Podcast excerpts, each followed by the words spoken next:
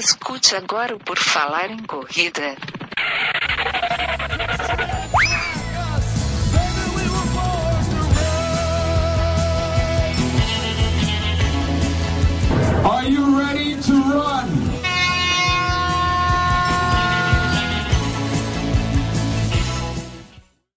Corre, galera, que foi dada a largada para o podcast feito para quem é louco por corridas. O Por Falar em Corrida número 136 na corrida já começou!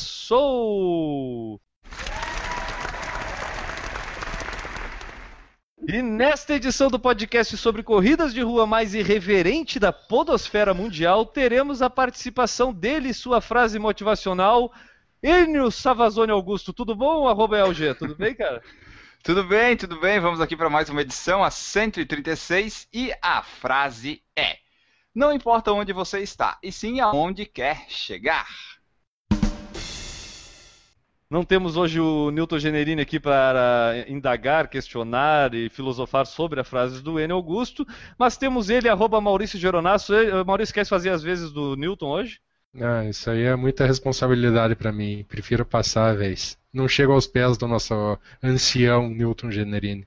Então tá, tudo bem, Maurício? Pronto para entrevistar uma das figuras mais célebres do mundo das corridas? É, eu acho que, como você já contou antes de iniciar o podcast, se não fosse ele e o nosso amigo careca lá, acho que por falar em corrida não existiria, né?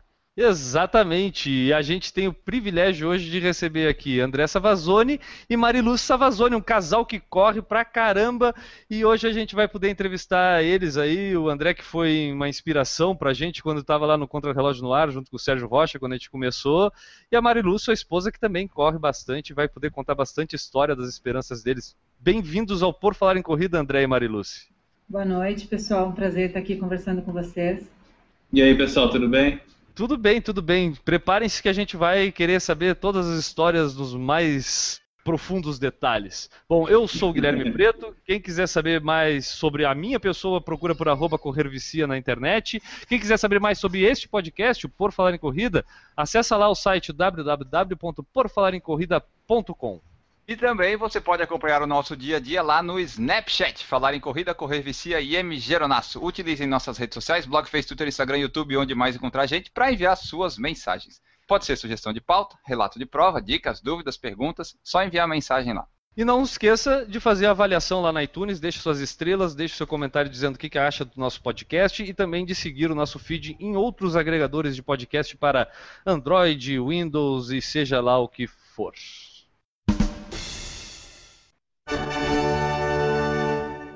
Nessa edição temos a presença de um casal que corre muito, mas muito mesmo. Você pode até não saber quem eles são, talvez não saiba, vai saber, mas depois de hoje não vai ter mais como não conhecer e admirar os nossos entrevistados de hoje, André e Mariluce Savazone. Eles correm e não é pouca coisa. Hoje a nossa conversa é com eles. Exatamente, Ana Augusto. É, a gente já semi-apresentou eles aqui na abertura do programa, mas eu vou querer saber um pouco mais da história deles e que eles é, se apresentem para quem está escutando por falar em corrida e que porventura não os conheça, que eu acho bem difícil, né? Alguém não conhecer eles, pelo menos já ter esbarrado no nome deles, pelo menos é, no mundo das corridas, é meio que inevitável. Eu queria saber, Mariluce, conta um pouquinho da tua história, de como tu chegou na corrida. Foi através do André? Foi. Ah, comecei a correr em 2010, em janeiro de 2010. O Pedro nasceu em finalzinho de 2008. Então, mesma história da maioria, principalmente das mulheres. Após o segundo filho, queria emagrecer, ah, sabendo, o André já estava correndo nessa época, que é um dos principais esportes que a gente pratica para emagrecer. Não preciso de horário, não preciso de muita coisa, saio e corro. E foi assim, comecei em janeiro de 2010. Daquele jeito, querendo correr, mas também não querendo correr muito, não querendo suar muito, não querendo cansar muito. E aí, em julho, no final de julho, fiz a minha primeira prova de 8. Em dezembro, fiz minha primeira prova de 10. E não parei até hoje. Ah, mas eu fiz ah, a primeira meia dois anos depois que comecei a correr. E a primeira maratona quatro anos depois que comecei a correr.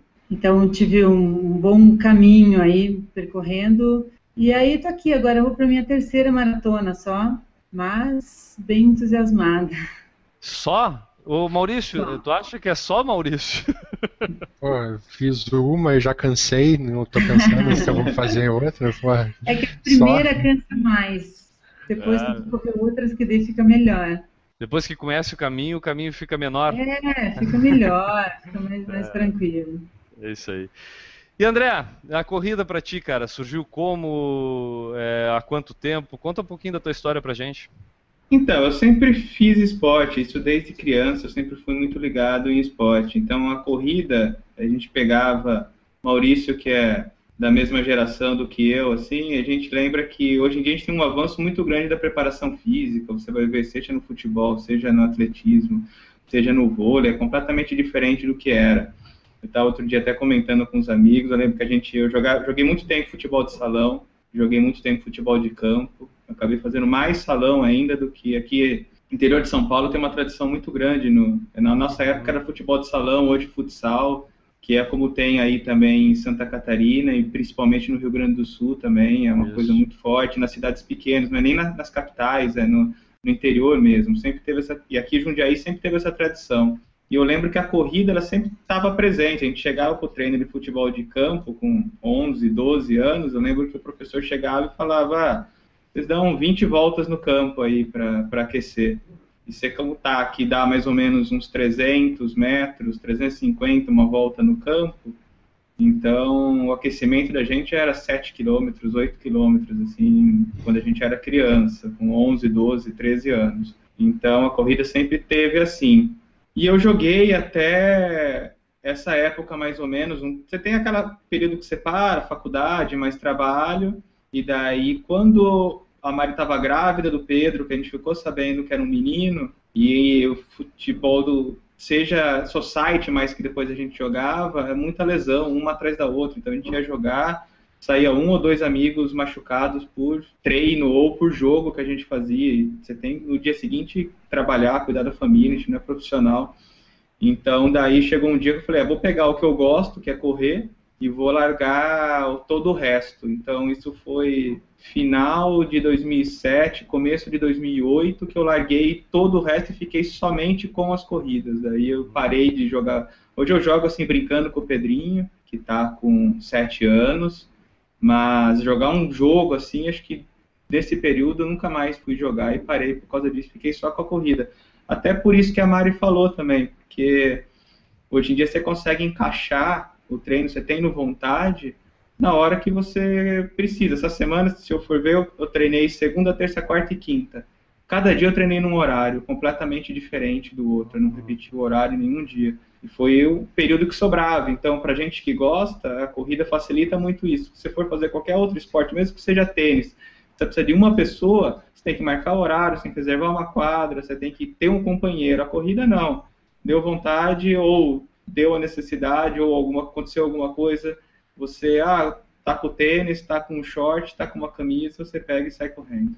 E, cara, e, a, e essa experiência de, pelo que a Mariluz contou, tu influenciar ela até no final a começar a praticar a corrida um pouco mais sério, né, como uma, uma atividade física, um esporte mesmo, e no fim vocês dois praticarem isso, é, o quanto isso também te acaba motivando é, a tua esposa a praticar contigo e a Mariluz também, de ver a questão do André. É, então, é, é interessante isso. Eu estava contando, esse ano que ela começou a correr, 2010, eu fui correr a meia de Buenos Aires. Uhum. E lá ela falou que ela nunca ia correr uma meia na vida. em 2012, ela estava em Buenos Aires correndo a, a, meia maratona. E também ela nunca ia correr uma maratona. Uhum. Em 2014 ela estava em Buenos Aires correndo a maratona. Então tem essa ligação com a Argentina também. Acho que, é, acho que é o excesso de vinho, excesso de carne, açúcar lá de muito sorvete. Uhum. Mexe um pouco com, o consciente, mexe um pouco a cabeça e deixou ela meio atrapalhada. Mas acho que foi isso mesmo, ela acabou. E como profissionalmente também eu estou muito dentro desse mundo, Sim. ela acabou de uma forma ou de outra absorvendo isso, né? Acabou passando de um para outro. E também é aquela coisa, vocês que todo mundo tem relacionamento em casa, por mais que a pessoa não corra, ela tem que entender e aceitar, porque quem está de fora é meio complicado para entender muito o que a gente faz, essa paixão pela corrida. Se a pessoa não corre, eu acho que ela nunca vai entender completamente o que a gente faz, o que a gente sente. Eu acho que ela só vai ter essa noção a partir do momento que ela entra também na corrida. Não, não necessariamente não precisa fazer o mesmo que a gente, ela não precisa ter os mesmos objetivos, mas tanto dentro desse, desse meio, dentro desse mundo da corrida. É que senão não sai daquele estágio da eu te entendo, né? Tipo, é, é. é, na verdade vira uma compreensão mesmo. Não, eu sei que tu precisa, porque eu também faço isso, né? Tipo, sai um pouco. É, eu entendi o que tu quis dizer e é bem legal isso mesmo, cara. É bem legal. E Marilúcio, quanto para ti foi de repente mais fácil ter o André que já corria e já vive esse mundo da corrida com mais intensidade, né? E, e, o quanto de repente isso também foi dando a, a, aquela picadinha para querer ir aumentando essas distâncias que ele foi contando aí que de repente tu foi do 21, não quero, não quero fazer 21, vou lá e faço 21. Não quero fazer 42, vou e faço 42. O que que aconteceu aí? Foi influência de repente do, do André nesse nesse processo? Ah, foi, foi totalmente. É, inclusive assim, o podcast mesmo, é super engraçado isso, porque mesmo tendo ele em casa, é, eu, eu sempre ouvi o podcast correndo. É, então eu, eu, pegava no iPod, porque em casa não dava tempo. Então na hora que eu ia rodar, eu saía ouvindo o podcast sempre depois. E foi super engraçado, porque mesmo tendo ele em casa, mesmo incentivando, mesmo vendo ele, no início era isso também, como é para a maioria das pessoas, esposa ou marido mesmo, que tem outra pessoa em casa que corre. Ah, precisa mesmo correr todo dia? Precisa mesmo fazer tantas provas? Isso vai entender quando fizer, quando você sentir essa necessidade também. Então, mesmo tendo todas essas informações em casa, eu ouvindo o podcast, ouvindo tudo que eles falavam, ele e o Sérgio junto, que dava uma, uma dobradinha bem, bem legal, isso foi realmente é, me dando mais vontade, assim.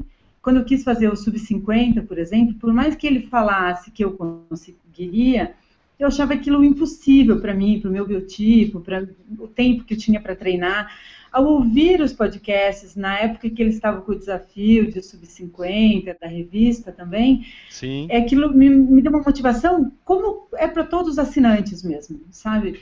Então, isso é um ponto que foi sempre fundamental. Outro é o fato de ter ele em casa, saber como que é a rotina dele, de trabalho, de alimentação e tal, e vendo os tempos que ele faz, falar, nossa, se ele pode, eu também posso, dentro né, das minhas características, do fato de ser mulher, do sexo feminino, mesmo ter outra, outra abordagem assim para a corrida. Sim. Mas vendo ele, como que é a rotina dele, eu falo, meu, ele não é nenhum super-herói, ele é uma pessoa de carne e osso, que está ali todo dia, eu sei o que ele come, então, então eu também consigo. E além disso, ele sempre falou as coisas que eu conseguiria fazer. E sempre que ele falou, eu falava, imagina, a primeira prova de 10K que eu fiz em Jundiaí foi tudo bem, eu fiz em exatamente uma hora. Foi dezembro, um dia de calor. No ano seguinte, nessa mesma prova, ele passou o ano inteiro falando para mim assim: essa prova você vai ganhar troféu, porque não sei o quê, porque as meninas que correm fazem assim assim. Eu falava: imagina, que ganha troféu, que pódio, você está falando comigo, sou eu, não, não tem como isso acontecer. E dito e feito. Então, assim, sempre, todos os melhores tempos, os maiores desafios, é ele que coloca a primeira sementinha assim em mim. Fala, Mari, você consegue fazer isso. No fim, ele Quando te conhece eu... mais do que tu mesmo. Com certeza absoluta. Quando eu decidi fazer a maratona, assim, depois de muito negar que eu quisesse fazer, ele falou assim, Mari, você consegue fazer índice para Boston. E eu, de novo, mesma incredulidade, você falou, imagina, que índice para Boston? Na primeira, pode ser que um dia, depois que eu tiver experiência e tal, eu até consiga. Mas na primeira, não, não tem como, esquece isso. Aí comecei a treinar, foi, foi e fiz. Então isso ajuda pra caramba, assim, ele realmente me incentiva demais. É. Os números na Mega Sena não acertam, né? Mas tudo bem. Ô André, só para complementar, tu agora finge que ela não tá aí do lado escutando tu motivava naquela de eu sou motivador excessivo, vou motivar o máximo para ela pelo menos conseguir chegar no máximo, ou realmente tu sabia que é, é essas metas eram alcançáveis de fato, assim? Ou era só para fazer de repente ela se esforçar um pouco mais? Da onde vinha tanta certeza, assim? Então, porque assim, um dos motivos, hoje em dia eu estou até fazendo faculdade de educação física, tudo, porque eu sempre, assim, só voltando um pouco atrás, eu não gosto, hoje eu ainda, eu acho que é muito legal esse crescimento da corrida no Brasil, esse boom que nós estamos tendo agora, esse, cada vez mais gente participando, é melhor para todo mundo, é melhor para a uhum. saúde, é melhor para para o ambiente, é melhor para patrocínio, é melhor para tudo. E esse grande, grande número que vem, as pessoas estão mais preocupadas, isso mesmo, com qualidade de vida, de correr por amizade, de ter um momento de descontração.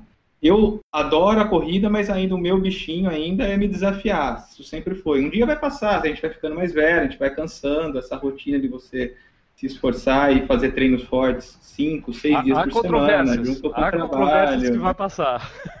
É, então, pode ser, pode ser que não passe, mas vamos dizer que talvez um dia passe. E eu sempre leio, estudo, e, e, eu gosto mesmo disso, de números, de referência, de treinamento, de quanto você faz numa prova X, quanto você consegue fazer na outra, dentro também, além disso, dos números, eu acho que cada um tem uma, uma característica individual também que favorece. Tem gente que vai melhor fazendo velocidade, tem gente que vai melhor em longa distância. Então eu via, respondendo a tua pergunta agora diretamente, eu via os tempos dela. Eu via o quanto ela fazia no intervalado intensivo, quanto ela fazia no intervalado extensivo. Então, o que eu falava que era possível não era nada de chute nem de fora da realidade. Era possível. É claro que você fazer isso num treino ou e você daí projetar isso para uma distância maior, você tem que ter também um pouco daquela vontade. Uma coisa, uma frase que eu sempre falava para ela e que depois fazendo ela sentiu era que ela tinha que aprender a sofrer. Sem isso, sem sair daquela zona de conforto e passada para aquela zona de desconforto, não ia sair o tempo e não ia conseguir baixar da forma como ela queria e da forma que ela podia. A única coisa que eu falava é isso, isso depende de você, isso não é motivação, isso não é alguém falando, isso não é treinamento, é, não é um treinador passando, não é no dia a dia, no, na pista, na rua, onde quer que seja. Você tem que sofrer e você tem que arriscar um pouco também no dia que você vai fazer a prova. Eu acho que essas duas coisas, na corrida, você pode quebrar a cara duas, três, quatro, cinco vezes. Eu vejo, na época, muitas vezes acompanhando o N, ele falando quando está buscando baixar tempo na meia maratona e ele comentando isso. Eu vou quebrar a cara, mas eu vou arriscar. Eu acho que tem que ser assim. Eu acho que não, não tem como você não melhorar ou não atingir aquilo que você é capaz sem você arriscar. Lógico, você vai quebrar a cara algumas vezes, mas em outras vai dar certo. E no é. caso da Mari era bem isso. É, é, ela tinha, daí era com ela. Mas é, eu falava que era, que era possível porque era possível. E tanto que ela provou isso depois nas provas que realmente dava para fazer. Eu acho que a palavra que se encaixa nisso tudo é coragem, né? Porque apesar da confiança no André, nele conhecer, é bem como ele falou, tu que tem que ter a coragem de, de extrapolar aquele limite que a gente às vezes consegue chegar perto dele ali e acha que está no máximo. Mas não, tem que ter é. coragem de ir um pouco além, né, Marilúcia? Exatamente. E é, quando eu estava treinando para fazer o, o sub-50 nos 10, eu falava assim: eu quero fazer logo isso, eu preciso fazer logo isso para nunca mais correr forte na minha vida.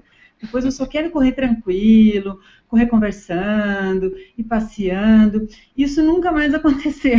É. Nunca mais fiz uma prova assim. E, mas assim, essa palavra, eu tenho pensado muito sobre as duas maratonas que eu fiz, é, o, o, que eu realmente tive, quando as pessoas me perguntam, nossa, você correu, você fez bem, você fez índice gosto, enfim, como e tal. Bom, primeira coisa é o treinamento, né? Você acreditar no treinamento que você está fazendo. Uhum. E, só que no dia, você tem que fazer isso, você tem que ter coragem de arriscar, ou deixar para lá, ou achar uma zona de conforto ali que você consiga apenas completar, ou seguir o seu, o seu objetivo até o fim. E uma coisa que eu sempre falo, se eu quebrar, eu vou quebrar bonito, porque não vou quebrar por um minuto. Porque esse um minuto é o que faz diferença para menos, de repente. Então, é, é, justamente isso, você ter a coragem de se lançar, de acreditar no treinamento que você fez e até o fim. Às vezes vai doer menos se tu errar, por exemplo, em 30 minutos o teu resultado, do que Sim. às vezes se tu errar por um minuto, né? Porque esse um minuto, às vezes tu pode ficar pensando, cara, era só ter dado uma puxadinha um pouco esse mais. É o pior é que tem. Não, e é, é isso mesmo. Na última maratona de Buenos Aires que eu fiz, uh, eu fiz bem e tal, mas no último minuto, no último quilômetro, eu falei assim, bom, eu vou fazer o melhor quilômetro da prova. incrivelmente fiz, assim, uma coisa que eu fico feliz até hoje, sempre que eu falo da prova, eu fico realmente feliz, porque eu, eu não sei da onde que eu tirei energia, porque eu queria realmente fazer o melhor quilômetro da prova. E eu ganhei nisso, assim, uns bons 30 segundos, porque eu fiz quase isso, assim, Legal. 30 segundos a menos do ritmo que eu estava fazendo. Porque aí, só falando assim da corrida e de tudo, tem dois aspectos. Tem um que você olha no relógio, seja na maratona, seja nos 10 quilômetros, seja na, na meia, principalmente mais na maratona e, e na meia, e você está faltando, seja 5 quilômetros, está faltando um pouco mais ou um pouco menos, e aquela hora que você olha para o relógio e fala, pronto, eu bati meu recorde. Uhum. E daí você entra naquela zona de conforto e fala, não, agora se eu fizer esse ritmo aqui, eu vou baixar meu tempo, eu não, vou, não preciso mais acelerar. E daí eu diria que em 90% das vezes, se você teve a forma de raciocinar naquele momento e percebeu isso, você perdeu a grande chance, talvez, de fazer o tempo da sua vida. É muito comum isso. Eu sei, eu sei. Eu sei, eu sei disso. Todo mundo sabe disso. Isso aí é uma coisa assim, quem gosta de, de tentar baixar o tempo, todo mundo viveu essa experiência. Todos, acho que é sem exceção. Ah, e outro eu... que, a partir do momento que está duro, que está difícil, você está com aquela sensação, pode ter certeza que a tua reserva é bem maior do que aquilo que você está. Essa sensação aí, o teu corpo está avisando por uma defesa. Você tem mais para tirar dele. Não, ainda não é, o, não é o limite, não. Só que a gente acaba, nas duas formas, por motivos diferentes, mas a gente acaba entrando numa zona de conforto, a gente acaba entrando numa zona mais de tranquilidade e às vezes a gente perde uma chance muito grande. Exatamente isso, cara. Eu, eu, me falaram, eu não me lembro direito quem, mas acho que se não me engano foi meu pai. Antes da maratona, é, quando eu fiz a maratona, ele me falou exatamente é, isso que tu acabou de falar, de se o teu corpo começar a te avisar que é para tu parar, tu ainda pode pelo menos correr mais uma maratona, entendeu? Tipo, é, exatamente. Sabe? É isso mesmo. É, é porque o nosso corpo é muito defensivo. Ele quer continuar isso. bem, vivendo bem tranquilamente, amanhã poder levantar as pernas, porque até ele assimila isso. Ele acha que amanhã tu vai ter que caminhar. Vocês falaram aí dos treinos e tal. Como é que é essa rotina de treinos que tem que conciliar filho, trabalho, a vida pessoal, profissional, enfim, como é que é essa rotina de treinos? O André falou que treinou em, em horários diferentes, né, em tal nos dias da semana. Como é que é que funciona assim para vocês? É uma correria. É, hoje em dia, como as crianças é, cresceram pouco, a Vitória está com quase 12 anos, eu consigo de manhã uh, relaxar e sair para treinar e que eles acordem um pouquinho antes de eu chegar, não tem problema, o que não acontecia até metade do ano passado, por exemplo, ou eu ia muito cedo, ou a gente tinha que realmente é, intercalar. Aí, quando a André começou a faculdade, eu vi que ela estava um pouco maior, que ela podia assumir isso, de esperar aí, às vezes, uns 15 minutos, meia hora, para cuidar do irmão, para ficarem acordados enquanto eu chegava. Então eu me libertei um pouco e eu, aí eu continuei com a minha rotina de treinos que eu tinha antes, quando o André não, não tinha as manhãs ocupadas. Mas a gente normalmente intercala mesmo, assim. No longo também, um fazia no sábado, outro no domingo. Esse ano a gente arriscou fazer os dois juntos. Aí o nosso filho quebrou o braço, agora a gente ainda não sabe como que a gente vai, como que a gente vai fazer esse esquema.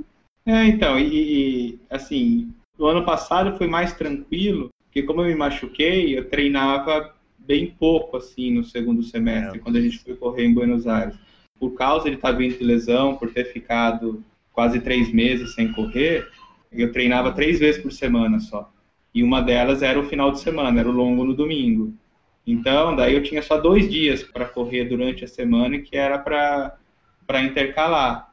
E a gente vai encaixando nisso. Tem hora que nem eu, esse dia, essa semana teve dia que a, a faculdade acabou mais cedo, 10 e meia, eu fui treinar 10 e meia. Teve dia que a gente teve só as duas primeiras aulas, porque era a primeira semana, eu fui às 9 horas treinar. Ontem acabou a aula 11 e meia, 11 e 40, eu fui para a pista quase meio-dia, num sol daquele na cabeça. É. Hoje eu fiquei trabalhando à tarde, fui correr agora à noite, era entre 6 e 7 horas, eu fui fazer uma rodagem.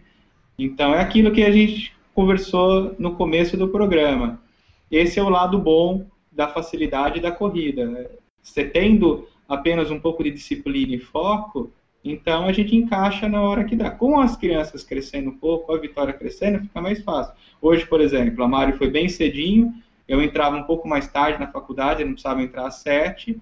Eu levantei, fiquei aqui, ela me mandou uma mensagem, eu tô indo para casa, você pode sair. Aí eu saí e fui para a faculdade e ela, dez, a gente se encontrou no caminho, eu estava indo a pé, ela passou de carro uhum. e foi o tempo dela chegar, assim, ficou cinco minutos assim Cheguei, entre, entre, entre, o tempo, eles não tinham nem acordado ainda, eu saí, eles estavam dormindo e foi rapidinho. Então, então a gente, a gente pode... vai encaixando dessa forma.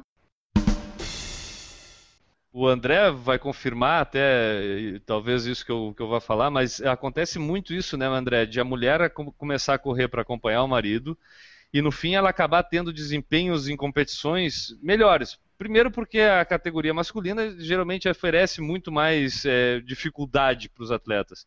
É, mas tá. na categoria feminina, vamos dizer, daquelas 500 mulheres, pelo menos 10 vão dar bastante trabalho, estão correndo bem. E o fato de uma mulher treinar com um cara que corre, com um homem, geralmente ela começa a ter um rendimento um pouco entrando mais naquele limiar do sofrimento mais rápido e ela acaba tendo um rendimento melhor. Quando este marido já é um André Savazone, a mulher tende a evoluir mais rapidamente, não? Acho que isso acontece, né? Não sei, a Mariluz de repente pode dizer, é verdade isso, marido? É verdade. Isso, inclusive, é uma das coisas que ele me falava no início quando ele falava, não, você pode pegar é, pódio e tal, porque ele falava isso, ah, as mulheres não têm muita vontade, muitas mulheres, né, não têm vontade de correr forte. Então, se você correr um pouco forte, você vai ganhar troféu, pegar pódio, enfim, se destacar na corrida. Enquanto que ele corria muito forte e não chegava nem perto do pódio. Isso hum. acontece até hoje. Desde que você não corra nos Estados Unidos. Sim. Você vê o que a mulherada corre, o Maurício foi agora para lá, é impressionante. Lá inverte é, quase. Desculpa a pergunta, você está com quantos anos hoje? Eu tô com 41, sou de 74, eu faço 42 agora em julho. É, geralmente esse pessoal da década de 70 aí tá correndo muito forte, né? Oh, eu lembro que 80, o pessoal brincava, ah, você vai mudar de categoria, você vai para 40, 44, vai ficar bem difícil. É pior, eu quando corria na categoria de 30 a 34, é, eu até achava que um dia eu pudesse. Agora vai, vai envelhecendo, o cara vai piorando a categoria, cara. Não tem como, sabe? Essa, essa, é, é, essa idade aí, Guilherme, agora de 35 a 39, 40 a 44, meu, um abraço. É, aí a elite tá aí, né? A elite tá nessa faixa. É. Eu lembro que teve, acho que foi o ano passado isso esse dia eu fiquei, foi um dos poucos dias que eu fiquei bravo depois de uma corrida. Eram 10 quilômetros que tinha aqui em Jundiaí noturno. E putz, eu, eu, me matei na prova. Foi aquele dia que você vai uhum. para suar sangue mesmo. E baixei meu tempo, fiz meu recorde, mas corri muito aquele dia. Fiz força, força, força. Fiquei acho que 17, alguma coisa assim geral. Pergunta se eu peguei pódio. Eram cinco na categoria que pegava pódio. Em qualquer outra categoria eu pegava pódio. Qualquer outra. Menos nessa. Eu fiquei entre os 20 primeiros e não fiquei entre os 5 na faixa etária, pra você ter uma ideia. Era 5 na faixa e era 5 no geral. Ou seja, dentro desses 15 que sobraram, tinham mais de 5. Acho que eu fiquei em sétimo ou oitavo na, na faixa etária. Eu não fiquei nem em sexto. Vamos dizer que de 80% a 90% do, do pódio nessas categorias, no, geral, no geral, geralmente estão esse pessoal dessa categoria ocupa 80%, 90% do pódio, geralmente, né, cara? Tipo, Não, é, é forte.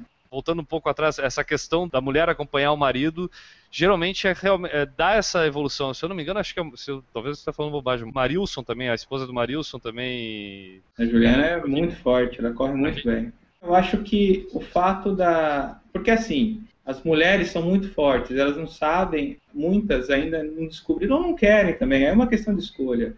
Elas não conseguiram ainda perceber o quanto elas são fortes. Esse é um ponto bem importante, assim. Que a mulher, eu falo que se eu tivesse a cabeça e a concentração da Mari numa prova, até hoje em dia eu, eu, eu me concentro bem, mas se eu tivesse a cabeça dela, eu teria uns 10 minutos a menos na maratona. Outro aspecto interessante. Não, é e sem que... levar em conta que ela tem que te aguentar ainda, né? É, lógico, tem isso ainda. Outro aspecto é que a mulher é muito ritmada. Ela encaixa, assim, você vê aquela, aquela mulher, ela pode não fazer um tempo na maratona próximo do meu, ou da gente, ou do, de homem. Mas se você for analisar o limiar, se você for analisar o, o desempenho dela, é muito ali constante. A variação dela por quilômetro vai ser de 2, 3 segundos, assim, os 42, assim, do primeiro até o último. É impressionante isso. Juntando isso com uma mulher que tem vontade de sofrer, tem a coragem que você falou, e que ela é treina no meio dos homens, o desempenho realmente cresce. Mas daí é uma questão daquilo que a gente volta, aquilo que a gente já conversou. É uma questão de querer, de ter a coragem e ter a vontade, principalmente, de fazer isso, porque elas são muito fortes. Eu acho que é uma pena hoje que a gente for ver o atletismo em termos de desempenho no Brasil, principalmente em provas de pista e de rua, se a gente for comparar com um passado nem tão distante, nós pioramos. O mundo evoluiu, mas nós pioramos. Se a gente for pegar a média do, do pessoal, você tem o Marilson, que é sensacional, a carreira que ele fez, tudo. Tem os outros que estão vindo atrás, brigando, lutando, todos se esforçando. Mas se a gente for ver, acaba ninguém. Não temos, antes a gente tinha um Vanderlei, você tinha Marilson, você tinha todo o pessoal correndo abaixo de 2,10. Hoje nós estamos falando nas maratonas do mundo, o pessoal correndo para 2,4, 2,5 virou carne de vaca. No índice nós não temos ninguém abaixo de 2,11, o melhor tempo é o Marilson. No feminino a mesma coisa, as mulheres correndo para 2,25 para baixo, e na história nós tivemos três mulheres que correram abaixo de 2,30.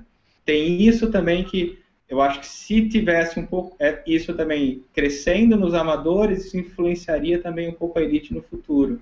Mas é uma questão que a gente vai ter que esperar alguns anos para saber que rumo que vai tomar isso. A mulher, se ela quer correr um pouco mais forte mesmo, né, sair dessa zona de conforto, buscar uns tempos melhores, eu vejo no meu caso, assim, que a gente mora numa cidade do interior, é difícil você ter outra mulher que corra nesse ritmo. Então, ou você corre com um homem, que às vezes é o André, às vezes é meu treinador também, ou você corre sozinha. Às vezes até tem uma ou outra mulher que corre no mesmo ritmo, mas aí você não consegue agenda, horários e tal. Mas é bem né? complicado. Vocês falaram dos treinos aí de recordes e tal. Eu queria, antes da gente fazer as próximas perguntas, que vocês falassem dos recordes pessoais nos 5, 10, 21 e 42 que vocês têm para dar uma ideia para o pessoal com quem que a gente está falando, caso eles não saibam ainda, né? Para daí a gente poder fazer as próximas perguntas que podem ter a ver com isso também. Bom, no 5K eu fiz uma única vez, 22 e 15. 10K, 45 e 59. 21, 1, 42 e 15. Pô, me ganhou em todos até agora. a maratona 3, 23 e 54. E tu vê que a pessoa, quando a pessoa gosta de recorde e tal, ela sabe até os segundos. Esse é o tipo de pessoa que eu gosto, que sabe dos recordes, sabe? Não que diz, ah, fiz 3 e 30. Não, ah, tem que saber o segundo muito, também. Né? Sim, pô, eu tava, eu 45 e 59 conta muito. Pô, só quem correu esses 59 sabe quanto conta, né? É. É vamos lá, André. Agora o André, vamos pular, né? Vamos pular a parte do André. Não precisa, é, eu acho que não precisa, senão a humilhação vai ser muito. vai lá, André, a gente, a, fala aí que depois a gente edita e corta a tua parte, vamos lá.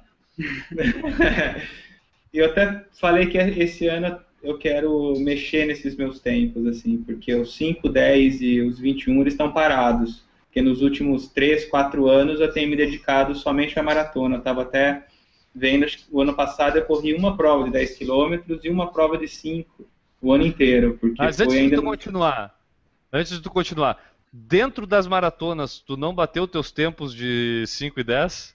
Então, aí que é a questão.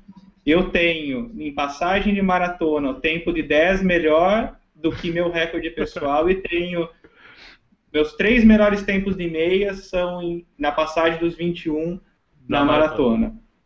Toma, Maurício. Então tem, tem isso. Eu preciso ficar aqui ainda? fica, Agora tem, fica. Até, até o final. Vai lá. Por isso que eu preciso, eu falei, preciso fazer algumas provas assim para baixar esse tempo assim, porque inclusive em longo assim, quando a gente está fazendo, eu tenho tempos de, de meia melhor do que eu tenho oficial É. em longos do que na, na prova, assim. Às vezes em Tá. pista mesmo de atletismo fazendo. Vamos lá, Mas eu vamos tenho, acabar. assim, o oficial é 18 e 30 nos 5, 38 e 06 nos, nos 10, 1, 23 e 17 na meia e 2, 50 e 20 na maratona. Ele Augusto? É, não tem mais nada pra falar.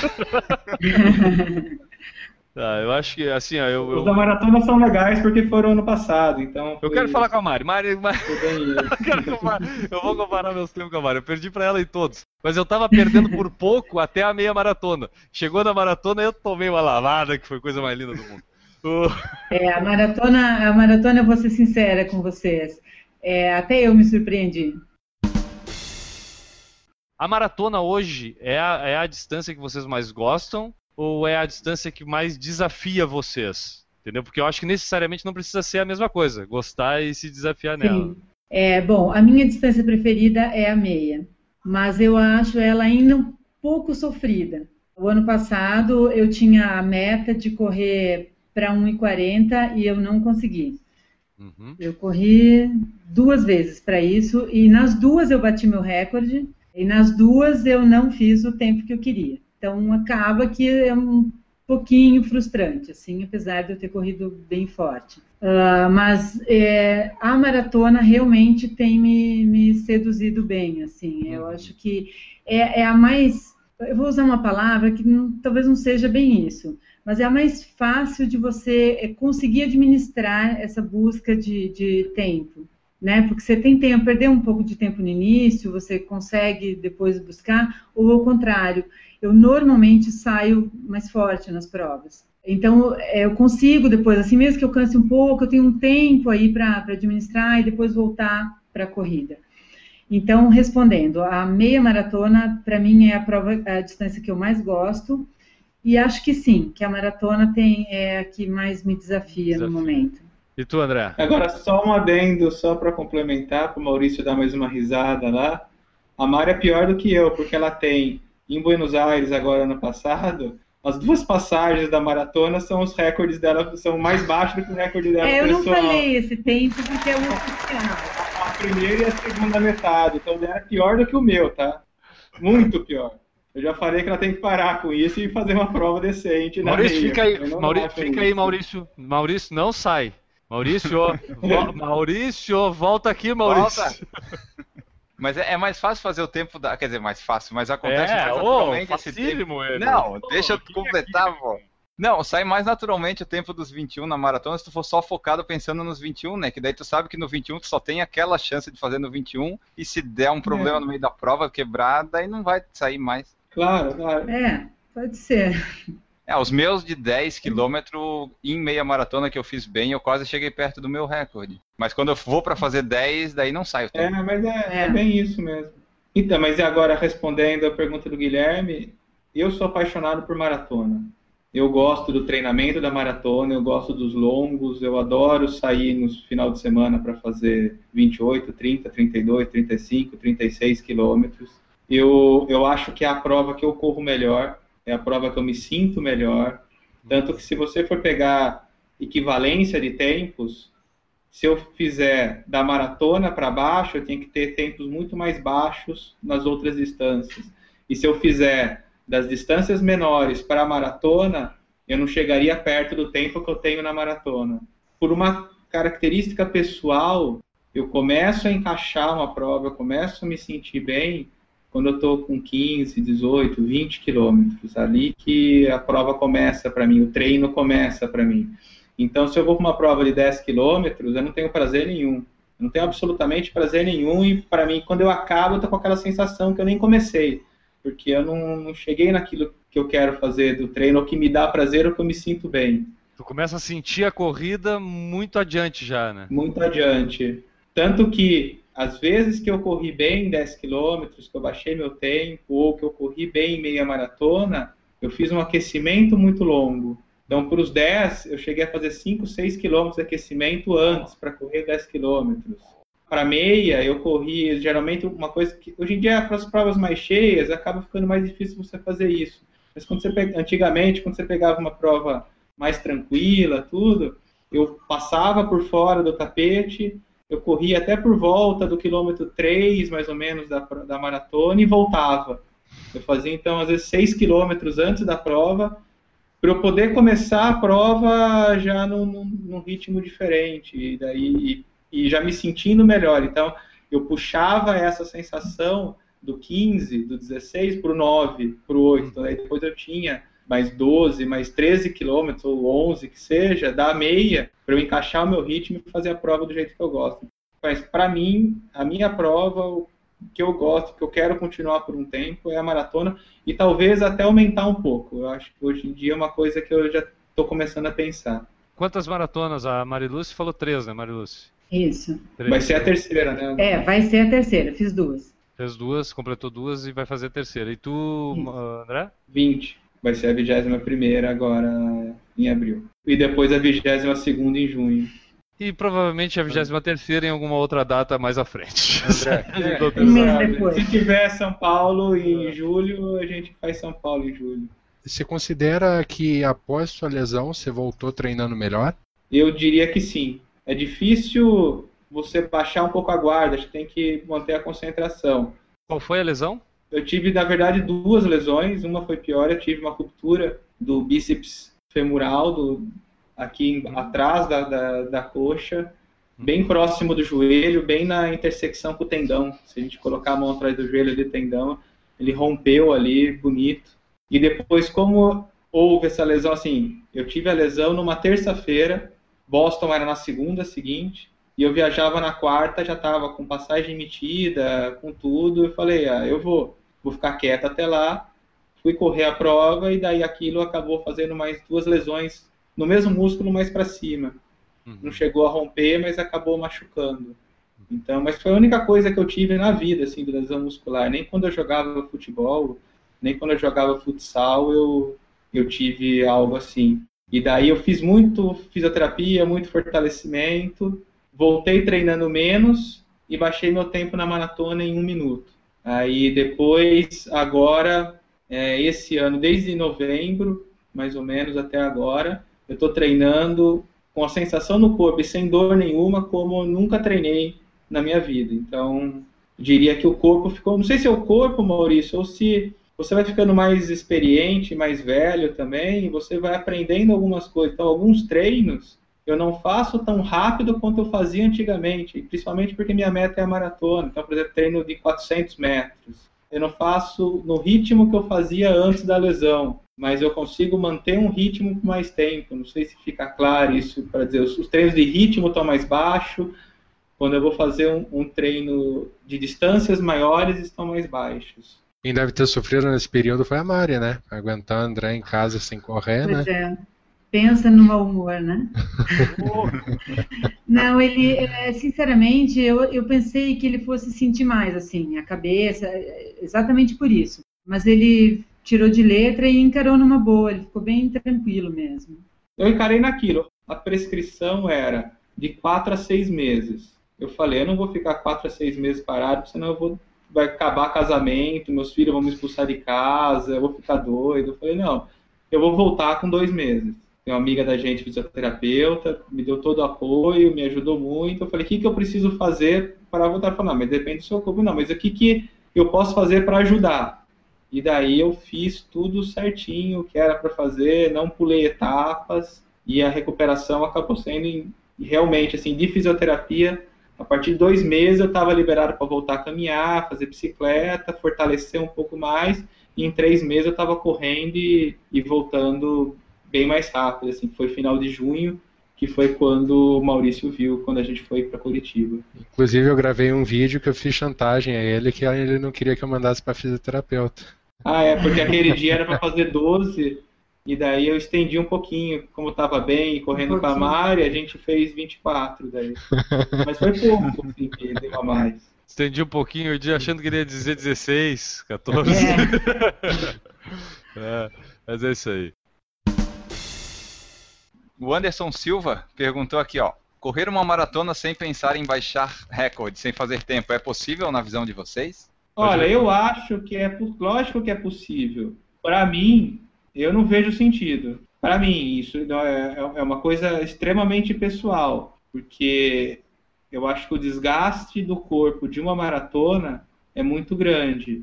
Lógico que você vai para provas que você acaba não fazendo tempo. Eu fui fazer o, desafio do Pateta, eu não fui pensando em tempo. Inclusive até meu relógio quebrou, eu nem corri por, eu, eu corri sem olhar, corri na sensação de esforço só quando eu corri. Eu não fui para melhorar o meu tempo, eu, mas eu fui para fazer uma prova boa, uma prova forte.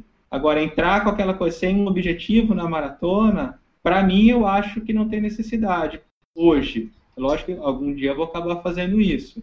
Mas eu acho que o desgaste é muito grande, eu acho que não, não, não compensa para o corpo. Acho que isso aí, fazer um treino, você pode até pegar e correr 42 km saindo de casa, acho que não precisa se inscrever numa prova para fazer. Mas assim, tem muita gente que faz, que gosta, tá cada um dentro do seu direito, não vejo problema nenhum em quem faz. Eu só é. vejo problema em quem faz maratona e não treina para ela. Eu acho que sim, que é que deve ser bom. É, é, por exemplo, eu fiz é, em dois anos seguidos, eu fiz uma maratona por ano. Então eu tinha um único objetivo e uma única chance, que era baixar tempo. No caso, o André faz várias e tal, muita gente faz mais de uma por ano. Eu tenho vontade, esse ano pretendo fazer duas. Eu acho que a segunda eu vou, quer dizer, acho não, tenho certeza. Na segunda eu vou não para fazer tempo. Mesmo assim, eu quero correr, talvez com amigos ou por causa do lugar e tal. É, eu acho que é interessante. Talvez é, você ter isso, assim, objetivos diferentes. Uma num semestre, sei lá, para fazer tempo, outra por causa do lugar, para correr com alguém. Eu acho que dá é. certo, sim. Depois vocês me cobram, tá? Como isso está gravado, papo furado, tá? Claro. Depois, depois, vocês vão me cobrar isso, tá? Tô só deixando meu testemunho aqui para ninguém falar que eu não falei. Eu acho que eu acho que a questão é, a gente não está falando de puxar o freio de mão para correr, né?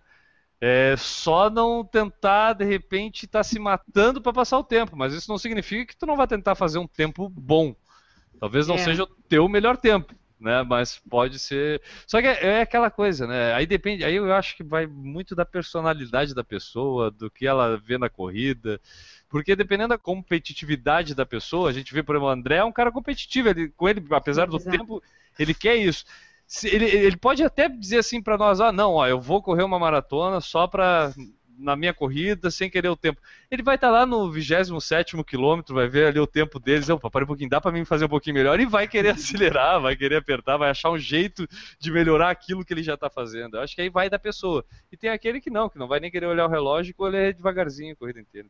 É, isso não é uma regra, né? Acho que vai de corredor é, para não, corredor. longe disso. Eu acho que é assim também, Guilherme. É... Tanto que eu tenho feito poucas provas porque eu acho que é aquele negócio assim, colocou o número no peito, a coisa muda de figura. Colocou o número do peito e chip, por mais que você não vá para fazer um tempo, você não está indo para um recorde pessoal, mas a partir do momento que você entra na prova, você sendo competitivo, você vai fazer aquela prova mais forte do que você faria se você tivesse num treino, em condições normais. Não é recorde, mas é mais do que você faria, por exemplo, ter um longo. Se você estiver bem focado, você vai usar ele para fazer o ritmo de maratona, numa meia maratona, no meio da, da preparação. Você tem que estar muito concentrado. Mas eu garanto que por mais que você vá fazer o ritmo, vai chegar um momento que você vai acabar fazendo um pouco mais baixo do que você faria se você estivesse fazendo isso como um treino no lugar que você faz o seu longo da mesma forma. Aí, o que eu penso, também voltando, é algo pessoal. Você fazendo esse esforço, a tua recuperação vai ser mais lenta, vai demorar mais do que se você tivesse fazendo o treino. Aquilo pode complicar um pouco, atrapalhar um pouco o desempenho ao longo daquele próxima semana, daqueles próximos 10 dias. Então, se você está focado numa, num desafio mais para frente, independentemente do que seja a sua meta, seja completar uma maratona, seja fazer um desempenho, você tem que focar e treinar pensando nela. Se a prova no meio for atrapalhar, eu acho que é melhor você ficar fazendo treino. É aquele negócio também, né? A questão de dar bola para tempo ou não. Tu pergunta numa largada assim, 90% das pessoas, não, não dou bola para tempo. Então tá, então faz o seguinte, tira o chip, passa por fora do tapete ali. Então, não, todo mundo vai querer passar o pezinho no tapete, né, para saber o seu tempo depois. Então, Ou me dá o relógio, né? Dá é, aqui o relógio que eu vou correr o seu. Daqui é bem isso a questão, é, eu coloquei essa pergunta aqui para justamente porque o álcool, em algumas vezes, me atrapalha o treinamento. Se... Não, não, não, não, não, não, não, não, não, não, não, não. Calma, calma, deixa eu concluir. Não, é, não, eu só quero. Não, não vou deixar, não vou deixar. que atrapalha o álcool. Não, né? a barriga, a barriga, a barriga causada pela cerveja é que atrapalha o treinamento dele, entendeu? Tipo, não é a É. cerveja. Se fosse Não, mas isso é cerveja- simples, é só você não beber durante o treinamento, isso eu não faço. A bebida nunca atrapalhou meu treinamento, porque eu bebo antes ou depois, durante não. Aí já resolve o problema. Faz a pergunta, Maurício, faz a pergunta. Eu, eu, eu vejo, acompanho as redes sociais, principalmente as suas, e vejo que você, vocês apreciam muito o vinho. Tá? É, como é que vocês fazem para essa questão do álcool não influenciar num- numa sequência de treinamento? Só complementando, então vocês vão costumam ir sempre a Buenos Aires não somente em busca de tempo, mas em busca de vinho também. né? Absolutamente. Não, o, o tempo e a prova é só uma desculpa. É, desculpa, eu disfarço. É, é a desculpa perfeita, não ah, estão indo atrás de saúde, estão indo atrás de, de prova tal. Saúde é o nome do vinho, né? Tá, tá- tá montado o esquema já, fica tudo lindo, maravilhoso. É, ir para a Maratona de Buenos Aires é uma beleza, porque você fica lá pelo menos quatro dias, três horas, três horas e vinte e cinco, vai, é de corrida. O resto é vinho, carne, e doce de leite. Mas assim, eu, eu acho que assim, eu, eu corto muita coisa da minha alimentação, principalmente quando vai chegando mais próximo da maratona. Eu já fiquei também, como muita gente faz, falar, ah, não vou tomar álcool por tanto tempo. Já fiquei mantendo o meu ritmo de tomar vinho, ainda que ultimamente a gente tem tomado até um pouco menos durante a semana. Daqui a pouco eu vou abrir uma garrafa, não abri ainda para não ficar mostrando para vocês aí. Mas eu não sinto assim, o vinho eu, eu não sinto que ele me atrapalha no desempenho. É lógico, eu não vou tomar uma garrafa inteira sozinho na véspera que eu tenho um longo importante, um longo de ritmo, alguma coisa assim. E sempre que eu vou tomando, eu vou hidratando. Eu acho que a, a cerveja no pré-prova, eu acho que ela acaba pesando um pouco mais no estômago do que o vinho. Ah, não, é, é mim, horrível. eu tenho é essa sensação. Não dá pra correr depois de tomar 3 litros de cerveja. Ah, eu passei mal aquela Tanto que assim, uma coisa que a gente não fazia às vezes na véspera de maratona, você tomar uma taça no almoço, uma taça no jantar, acho que até ajuda para dar uma relaxada, pra você dormir melhor. Eu não vou tomar uma garrafa, vou tomar uma tacinha ali junto com a refeição. E assim, eu acho que você tem que correr feliz. E essas coisas nos deixam felizes, assim, é um ritual, você abrir uma garrafa de vinho, bater um papo, conversar. Então, eu acho que isso acaba sendo positivo psicologicamente. Aproveitando esse assunto é, gastronômico, vamos dizer assim, vamos inserir o vinho dentro da gastronomia.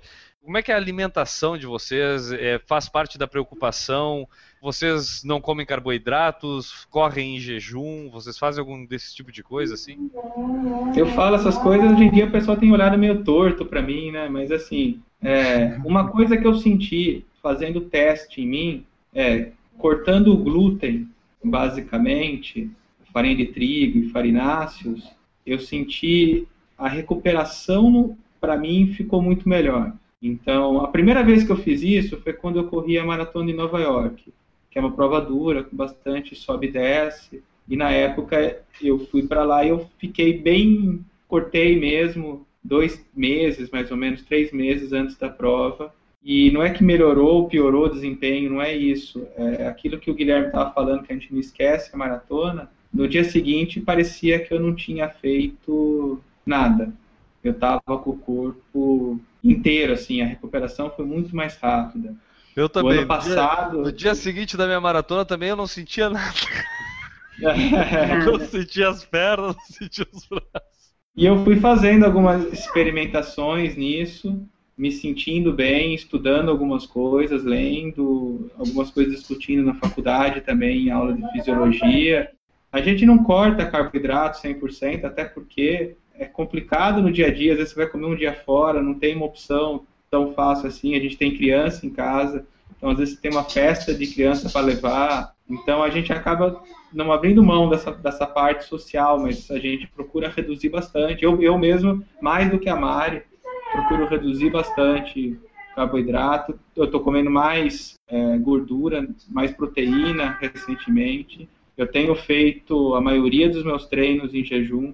Não tenho sentido absolutamente nada. Assim, por exemplo, se eu, eu janto bem, por exemplo, na sexta-feira eu jantei umas nove da noite e eu tenho 35 quilômetros no dia seguinte. Eu saio, tomo um copo d'água de manhã e vou pro longo. Sou eu, menos no 35 quilômetros. semana passada, semana retrasada, que foi o dia depois que o Pedrinho quebrou o braço, eu tava aquela coisa de pai, uhum. tava bravo, tava chateado por ter acontecido, saber que ele poderia ter que operar, que foi o que aconteceu depois. Uhum. E eu tinha o um longo, eu peguei, eu vou fazer um longo e vou sofrer, e não tô nem aí, eu quero extravasar, tava com raiva assim para correr. Eu peguei, coloquei um monte de subida, tomei um copo d'água e corri 30 km sem parar. Então eu não senti é bom, fraqueza, né? não senti nada. Mas é o remédio, não é uma né? apologia, nada isso. Uhum. E, e, e, tudo que eu fiz foi muito planejado e, muito, e fazendo as adaptações, aquela mesma coisa. Quando você começa a correr, fora um ou outro maluco, você não começa a correr fazendo uma maratona. Você vai começar a fazer um treinamento, você vai fazer prova de 5, de 10, de 21, vai chegar nos 42. Esse é o caminho natural e normal. Uhum. Quando você começa a baixar o tênis que você usa, você não vai pegar um tênis mínimo, você não vai pegar um tênis com drop 4, com drop 0, vai pôr no pé no primeiro dia e vai sair sem fazer nenhuma adaptação. Você pode até fazer, mas a sua panturrilha vai avisar você para você nunca mais fazer isso. Então, todo o processo que eu fiz para correr com tênis baixos também, um processo longo, mais de ano. E daí, na alimentação, a mesma coisa, fazer isso daí, cortar o glúten, cortar e depois eu comecei fazendo, quando era rodagem leve de 10 km, rodagem leve de 12, por um longo tempo. Daí depois eu comecei a fazer intervalado mais curto, depois eu comecei a fazer intervalado mais longo, ritmo, para daí depois fazer um, o longo também nessa, dessa forma. É claro que um dia, se eu, por algum motivo, trabalhei muito, ou não deu para jantar na noite anterior, ou eu estava sem fome, eu não vou acordar e vou em jejum ficando tantas horas assim, eu vou ver como é que eu estou no corpo. Mas basicamente eu tenho feito isso. E aquilo que o Maurício tinha perguntado lá atrás, eu estou treinando hoje mais forte do que eu treinei na minha vida até hoje. E eu estou me recuperando melhor entre os treinos também. Então, para mim, está fazendo bem. Eu acho que isso também é muito individual. Não, não, não, acho, não tem uma regra assim. Talvez isso não encaixe para você, Guilherme, ou encaixe com ele talvez pro, pro Maurício seja bom ele tentar um pouco. Assim, é, o Maurício está precisando, o Maurício está precisando seguir essa linha. O, aguarde, sabe, aliás, aliás, eu vou aproveitar aqui uh, um breve espaço desse podcast para hum. lembrar que a gente, quando faz uma aposta, a gente tem que cumprir. Foi claro. feita uma aposta nesse podcast. E eu não esqueci. Eu estava pesando 91 quilos, aí o Maurício também estava com problema de excesso de, de bagagem, e aí a gente disse, não, então vamos emagrecer. Quem emagrecer mais vai ganhar a aposta e quem perder a aposta, aliás, quem emagrecer menos, vai ter que correr de top, né? Porque a mulher, a mulher, as mulheres têm aquela mania de correr de top, né? A mulher emagrece querendo correr de top. Nosso é caso também foi esse. A gente emagreceu não querendo correr de top, entendeu? E o Maurício perdeu a aposta. Não, mas então hoje, deixa eu me defender. Eu hoje eu já tô com 83 quilos, já perdi aí alguns quilos nesses últimos dois meses e o Maurício aumentou o peso dele, aí ele não, ele não quer. Por sinal, a, a, balança sumiu do Instagram. Deixa, né? deixa é. eu me defender então, deixa eu me defender. Ele ficou com se, vergonha. Se, se não, houver existe... defesa, eu deixo. Se houver tá, defesa, existe uma loja aqui em Curitiba que é, ela é especialista em moda para pessoas GG, acima do peso. XGG. Não, é GGGG para cima eu estive lá para comprar o top. E eu preciso perder mais 3 quilos para entrar no maior top deles. então tá, estamos no aguardo. Só para lembrar o pessoal aqui. Inclusive, parte desse meu emagrecimento foi justamente cortar o glúten e me ajudou bastante já também. Vocês falaram de maratona e tal, do treinamento. Daí, o que que Boston tem que as outras maratonas não têm? Vocês até estão fazendo uma série no blog lá com textos que está bem legal, até o pessoal que está ouvindo a gente pode ir lá acompanhar, falando de como é que é a rotina, de índice, de planejamento. O que que Boston tem que mexe tanto com vocês assim, ou com os corredores, né? Mas no caso específico de vocês.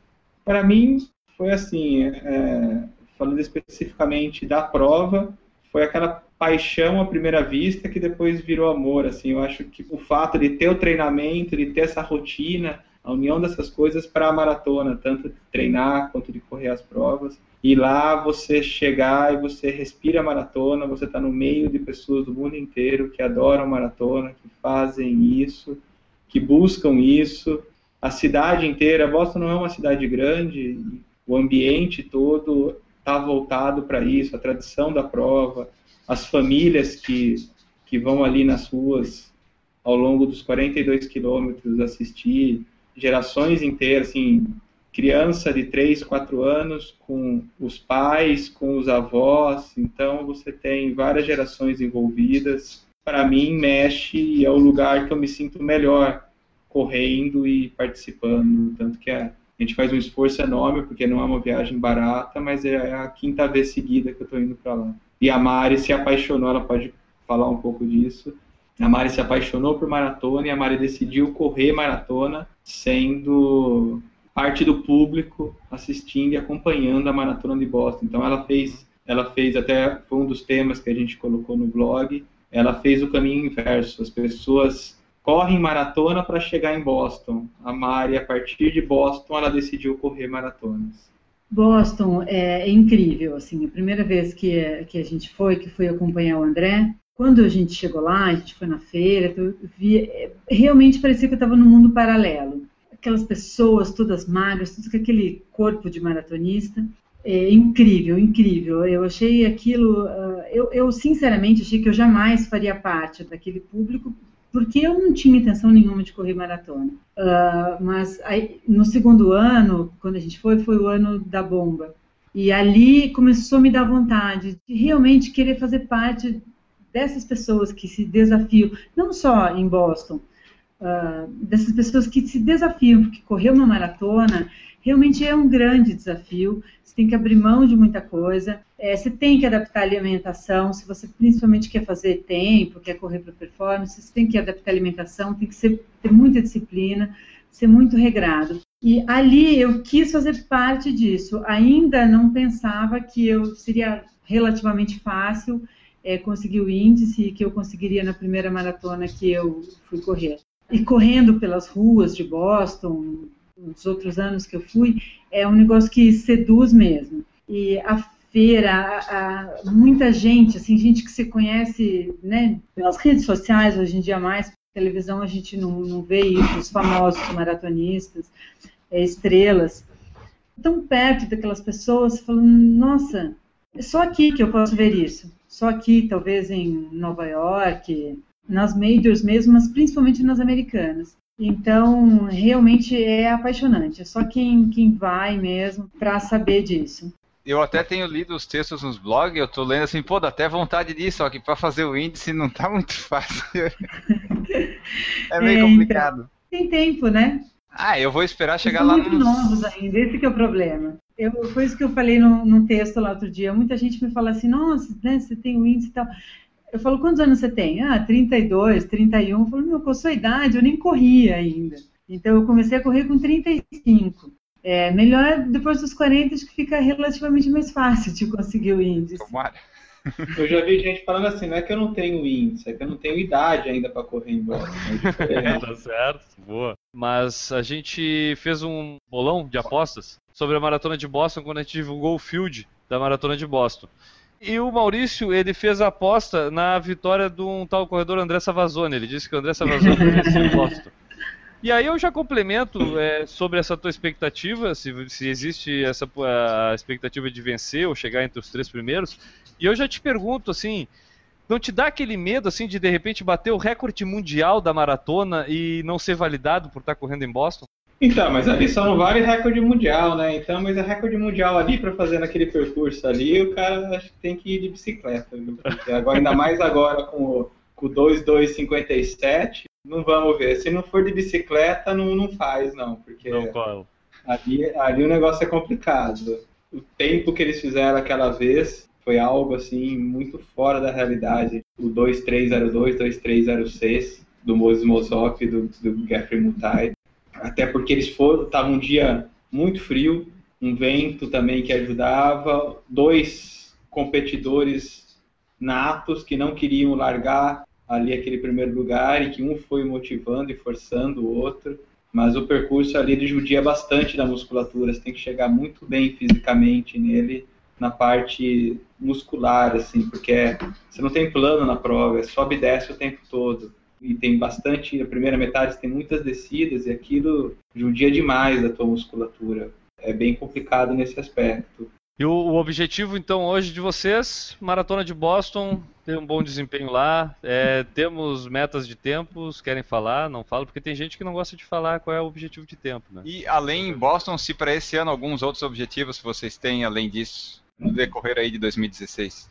Eu quero, eu estou treinando para Boston para baixar meu tempo, bater meu recorde pessoal. Minha meta é essa é chegar lá e fazer o meu melhor tempo. nunca consegui encaixar a prova de Boston do jeito que eu, que eu gosto de fazer. Eu tenho como melhor tempo lá, tenho 3 e 1 como melhor. E eu ainda não sinto que eu não encaixei. Ano passado eu fiquei muito frustrado porque eu estava muito bem.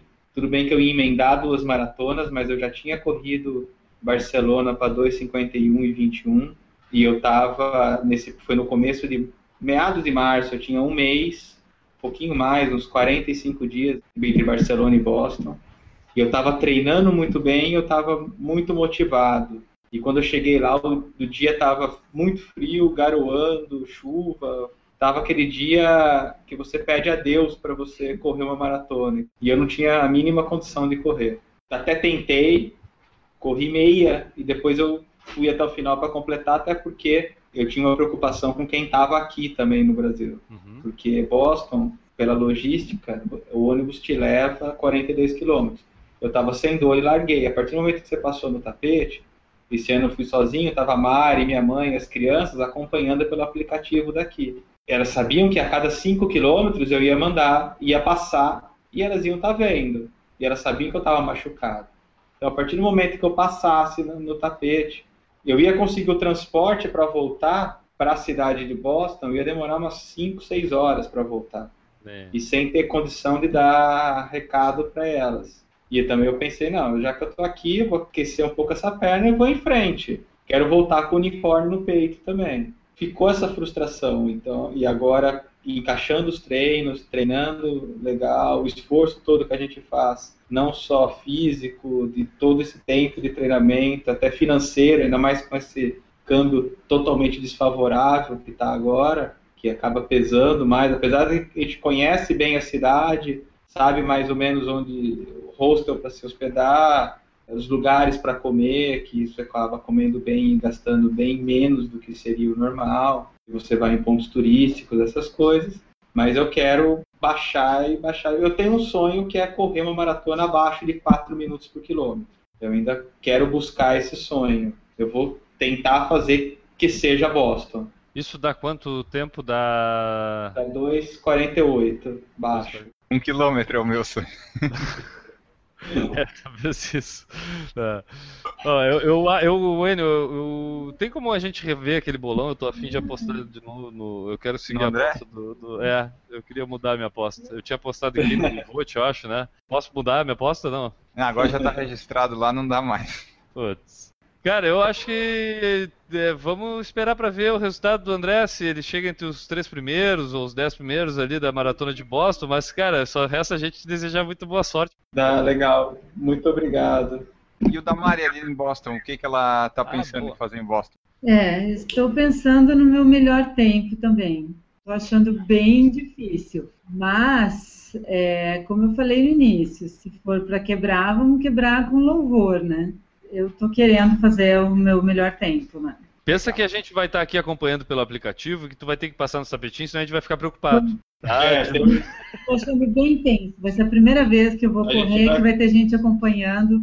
Mas tudo isso, assim, só um complemento para a maratona, até para, não sei se o Guilherme tem esse pensamento. Eu, para mim, mais do que altimetria, mais do que percurso, o que determina um tempo na maratona é o clima.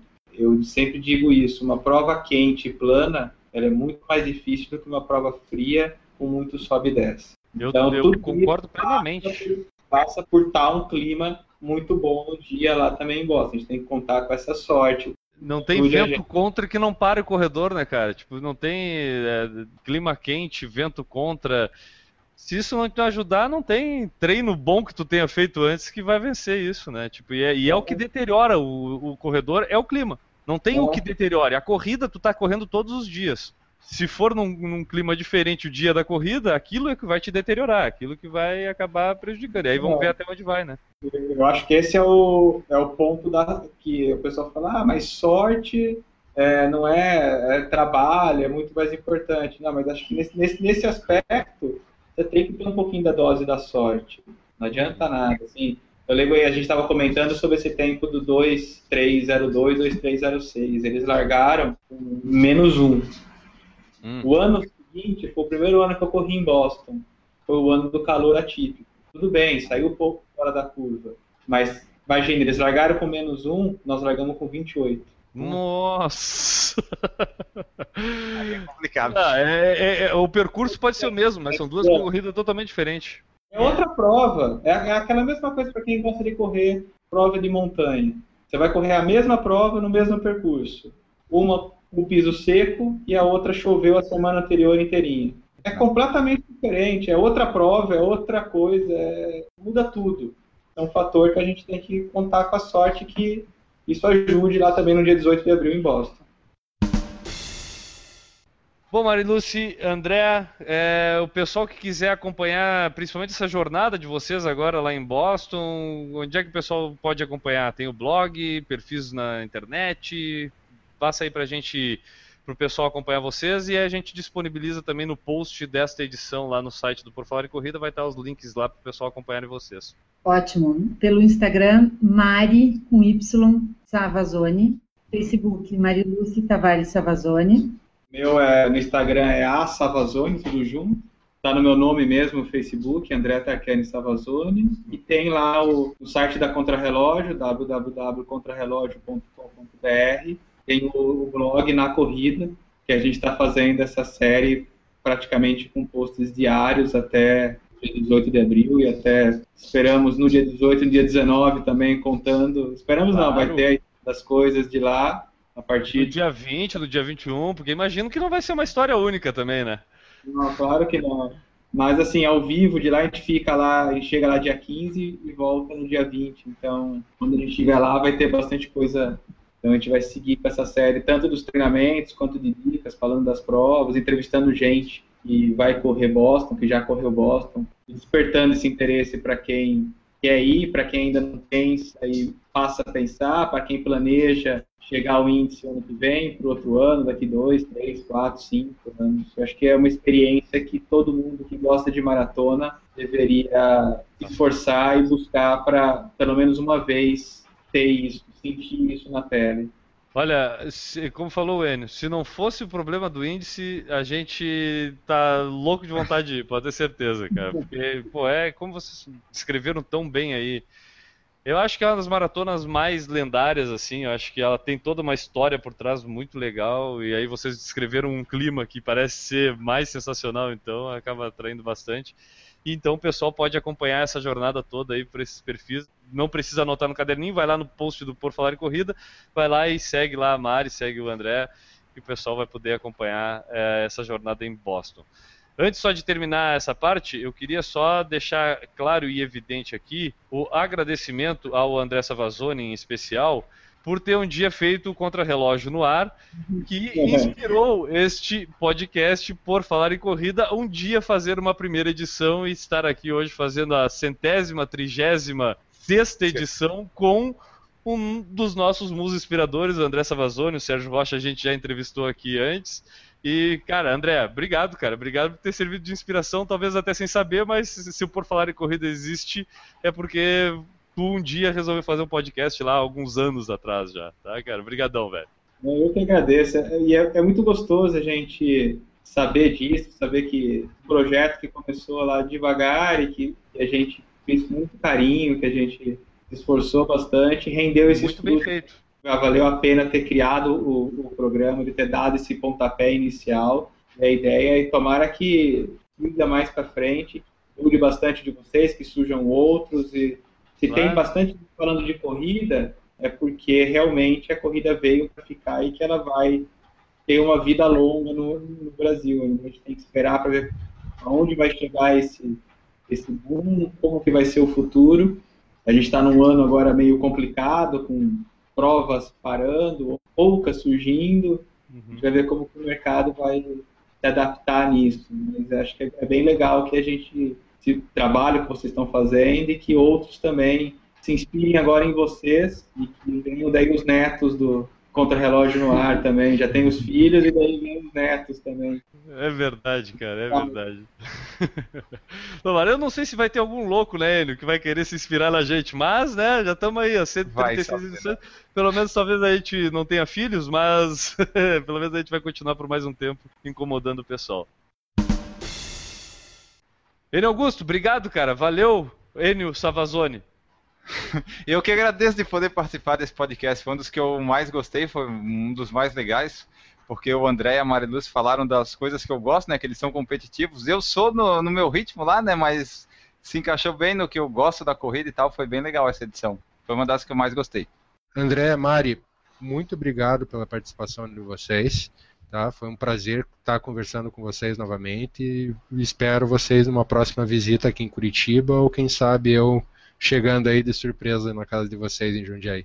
Viu, André? Viu, Mário? Muito obrigado Nossa, por vocês terem aceitado o nosso convite. Foi demais, muito obrigada, adorei. Uh, eu confesso que eu, até alguns dias atrás, eu nunca tinha ouvido. Normal. É normal, é normal. Desde que a gente conheceu o Maurício, eu soube que tinha e eu acabo não, realmente não tendo muito tempo. Uh, eu não, não escuto nada na corrida, então, assim, eu teria que parar mesmo e, e, ficar vendo o vídeo e ouvir. E aí, alguns dias atrás, eu comecei a, a pegar e ouvir algumas, e foi legal conhecer vocês e ver as pessoas que participam por aí. E muito, muito legal foi ter recebido o convite de vocês para participar, foi, foi bem legal mesmo. A gente que agradece. Obrigado, André. Bom, foi ótimo, foi muito legal esse bate-papo, estamos sempre à disposição. E só complementando o que o Enio falou, mas ser competitivo é bem isso mesmo. A corrida é um esporte que você faz com amigos, você está em provas ó, no meio de um monte de gente, mas a competição é com você mesmo. Então, você ser competitivo não é você fazer 30 minutos nos 10 quilômetros, 35 ou 40, é você buscar o melhor para você, se desafiar, traçar algumas metas. Se essa meta sua é fazer 35 minutos nos 10 quilômetros, é, essa é, é, a, é a tua individualidade. Se é fazer 38, se é fazer 40, se é fazer sub-50, se é fazer abaixo de uma hora. Então é isso que é o que é o gostoso. Você não deixa de ser competitivo, ninguém deixa de ser. As pessoas às vezes têm uma noção diferente, às vezes eles viram a cara, ah, mas você é competitivo, você gosta de correr contra o relógio. Mas correr contra o relógio não é fazer um tempo específico dentro de uma multidão, é fazer um tempo específico dentro daquilo que você é capaz, daquilo que você pode. Então é bem legal esse, esse bate-papo, até para a gente desmistificar algumas coisas assim, que existem, algumas regras, algum senso comum que existe na corrida que, claro. na verdade, é muito distante do que, do que é a realidade mesmo. Então, precisando, convidando, a gente está presente outras vezes. Se quiser, numa dessas, a gente combina alguma coisa e faz algo lá de Boston, lá tem que ser mais curto pela distância, mas a gente consegue gravar alguma coisa de lá. Tá bom. Olha, Enio, viu? Vamos se programar. Já estamos, já, já bota na agenda aí, cara. Depois dessa aí não tem como. Tá? Cara, mais uma vez, obrigado ao casal, foi demais, com certeza, um, mais um Por Falar em Corrida histórico aí, com pessoas que vivem a corrida de uma forma como a gente gosta de viver também e escutar falar dela. Valeu, galera. A gente volta na semana que vem. O Por Falar em Corrida fica por aqui. Um abraço para todo mundo e tchau. Errou! Teremos também ele lá de Curitiba, o homem é, que vai dar um beijo na boca do Kate Richards, está prometendo isso em todas as redes sociais dele. Basta seguir lá, arroba mgeronasso. Tudo bom, Maurício? Fala, galera. Beleza? É verdade essa história do beijo na boca do Kate Richards? Ah, se, se conseguir entrar no, no palco, com certeza. Então tá. tá. prometido, ao vivo. Tá gravado aí, Enio. Depois tu pega tá isso gravado. e põe lá, na, põe lá, no final do podcast pro pessoal ter certeza e isso vai ficar registrado nos, nos anais do Por Falar em Corrida. Não sei se é nos anais, mas vai ficar registrado. Errou! A gente pode dizer que a, a, a vitória crescendo, crescem as vitórias.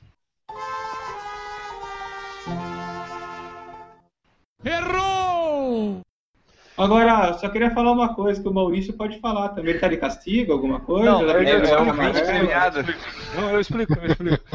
O, o Maurício, cara, o Maurício, ele preenche a nossa cota do, É. do pessoal sem revestimento capilar. Entendeu? Tipo, Ah, ele. tá, é- tem, tem que ter isso. se É, eu não sei se tu sabe, mas tu deve saber, porque lá na contra-relógio, É. claro, vocês preenchiam a cota, essa também. É obrigatório. Não, lá, lá é diferente. Lá era o. Tinha que estar no currículo isso. Você tem que mandar uma, aquela, uma foto 3x4. Senão não era contratado.